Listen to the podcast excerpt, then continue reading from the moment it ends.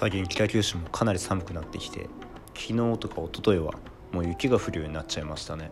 でそうなると暖房とかね結構気を使うわけで今お店ではストーブと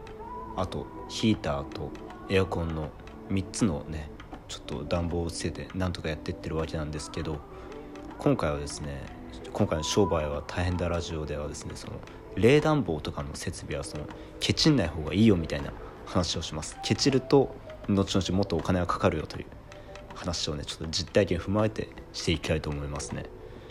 まず冷房なんですけどうちの店1回ていうかうちの店があの6月にオープンなんですよね。で6月当初はまあ何も必要なかったんですけど7月に入って7月の半ばに入りで7月の末にあって8月ってなってくるともうね暑くてやってらんないと。それでエアコンを買おうとしたんですけどその窓用のクーラーと普通の室外機のあるエアコンがあって窓用クーラーはね確か34万ぐらいで買えたんですよね。で室外機のあるタイプは十何万とかすると。そうなるとその店の広さ自体はそんなに広さないんでなんか窓用をね選びたくなるじゃないですか。で店自体は18畳ぐらいの広さで窓用エアコンはえー、っと9畳から10畳ぐらい用だったんですよね。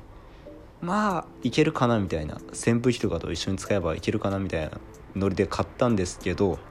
窓エアコンでは全然部屋が冷えなくてですねそのエアコン窓用クーラーと扇風機併用してもダメだし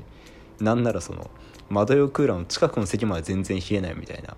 もうただの電気食うねなんかでかい置物みたいになっちゃって。でそれじゃダメだってことでしばらくしてから室外機付きのやつをね私は工事費込みでね14万とかしましたかね。それ買ったんですけどそしたらまあめちゃめちゃね冷えるともう性能がまるで違うんですよね。でそういうのを考えるともうね窓予約の分はもう丸々無駄が無駄金になっちゃったんで初めからね室外機付きの買っときゃよかったみたいな話になっちゃいました。で暖房の方もですね今うちの店でストーブとヒーターとエアコンでって3つ使ってるわけなんですけどそのストーブがね豊臣レインボーっていうやつでキャンプ用のやつなんですね。でこれも多分ね8畳とか10畳用ぐらいのやつで対流式って言って横はあったかくないけど上から熱が出て部屋全体温めるみたいな。でそうすると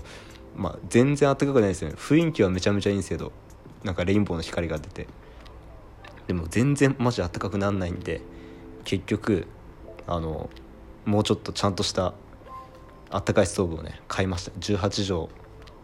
木造だったら18畳。コンクリートの24畳ぐらいまで温まるっていうね。同じ豊臣のメーカーなんですけど豊臣っていうメーカーなんですよ。それをね買いました。そう。冷房でもなんか二度手間になったし暖房でももう同じような買い物をしちゃうっていう。そう。え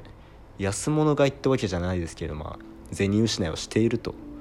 そういうことを踏まえるとですねやっぱ冷暖房とかそういう部屋の快適さを保つために必要な設備っていうのはケチっちゃいけないなと。